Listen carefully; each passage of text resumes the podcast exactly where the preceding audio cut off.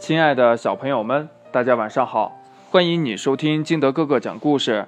今天呢，金德哥哥给大家讲的故事叫《鲨鱼出租车》。一条鲨鱼在海面上游玩，忽然刮来了一阵龙卷风，这鲨鱼叫声：“哦，不好！”就和海水一起被卷了起来。后来呀。鲨鱼随着倾盆暴雨落在了陆地上，雨下的非常大，陆地呀都成了汪洋大海。鲨鱼看了看，觉得耳目一新。他说：“呀，嘿嘿，我先逛逛再说，呃，也许呀还能找点食物呢。哎，听说呀，这陆地上的小孩很美味呀。”这鲨鱼呀，顺着公路游，不久就看到路边站着一个男孩和一个女孩，他们呀都背着书包，穿着雨衣。这鲨鱼很高兴呀，它张开大嘴游过去，口水都要流出来喽！啊，哥哥哥哥，你快看，嗯，出租车！戴眼镜的小女孩说，她指着鲨鱼。这鲨鱼莫名其妙呀，他想呀，呃，他他是在说我吗？嘿，这出租车，嗯，帅到爆了，坐的跟鲨鱼一模一样。男孩冲鲨鱼招了招手，喂，出租车！这鲨鱼呀，还傻傻的张着大嘴呢。没等他明白怎么回事儿，两个孩子已经坐到他嘴巴里了。嗯，去花木镇的铁路道口。男孩说。这时候他才发现，出租车里竟然没有司机，也没有方向盘。咦，居然这么高级，全自动的呀！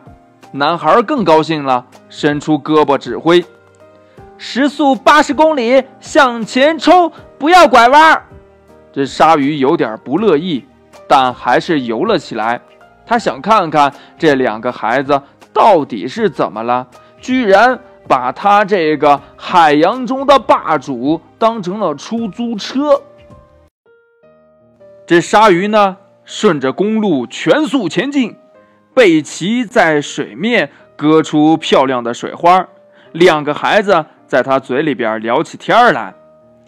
哥哥，听说花木镇灾情严重，爸爸不会有危险吧？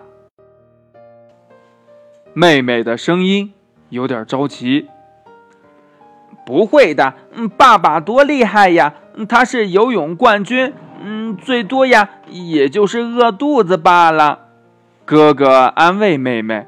哼我带了好多的干粮，还有火腿肠、咸鸭蛋呢。妹妹得意地拍着书包。这鲨鱼呢，闻到了一股食物的气味，和它在海洋里闻到的全然不同。它真想一口吞下两个小孩，但又有点舍不得。它想看看他们到底做什么。它是一条好奇的鲨鱼。而不是一个单纯的吃货。鲨鱼在男孩的指挥下游了好久，那么远的路，他都有点担心再也回不去海洋了。雨小了，一幢小房子出现在鲨鱼的视野。房子的旁边呀，有黄色的护栏。一个穿雨衣的男人走在铁轨上，用鹰一样犀利的眼神巡视前方。爸爸，两个孩子挥舞手臂喊：“你们怎么来了？雨下这么大！天哪，鲨鱼！”爸爸，这不是鲨鱼，是最新型的出租车，还是全自动的。男孩得意地说。他让出租车开到爸爸身边，可是又累又饿的鲨鱼游不动了。嗯，哥哥会不会没有油了呀？妹妹问呢。呃，可能吧。男孩说。两个孩子跳出鲨鱼的嘴巴，快跑到爸爸身边。妹妹问爸爸：“龙卷风刮过来的时候，他有没有躲起来？打雷的时候害不害怕？”爸爸盯着出租车，一言不发。它是一条鲨鱼，根本不是什么出租车。爸爸厉声地说：“啊，那它为什么没有吃掉我们呢？”女孩取下了眼镜，擦了擦，又盯着鲨鱼看。后来呀，她笑了：“嗯，还真是一条鲨鱼，一条善良的鲨鱼。它没有吃掉我们，嗯，尽管它饿了。”女孩打开书包。取出了火腿肠、咸鸭蛋，喂到了鲨鱼嘴里。这鲨鱼呀，贪婪地吞咽着。人类烹煮的食物太美味了呀！雨停了，积水迅速地消退。爸爸从车库开出了货车。爸爸，你干什么呀？男孩不解地问。水退了，你以为这辆出租车会自己开回去吗？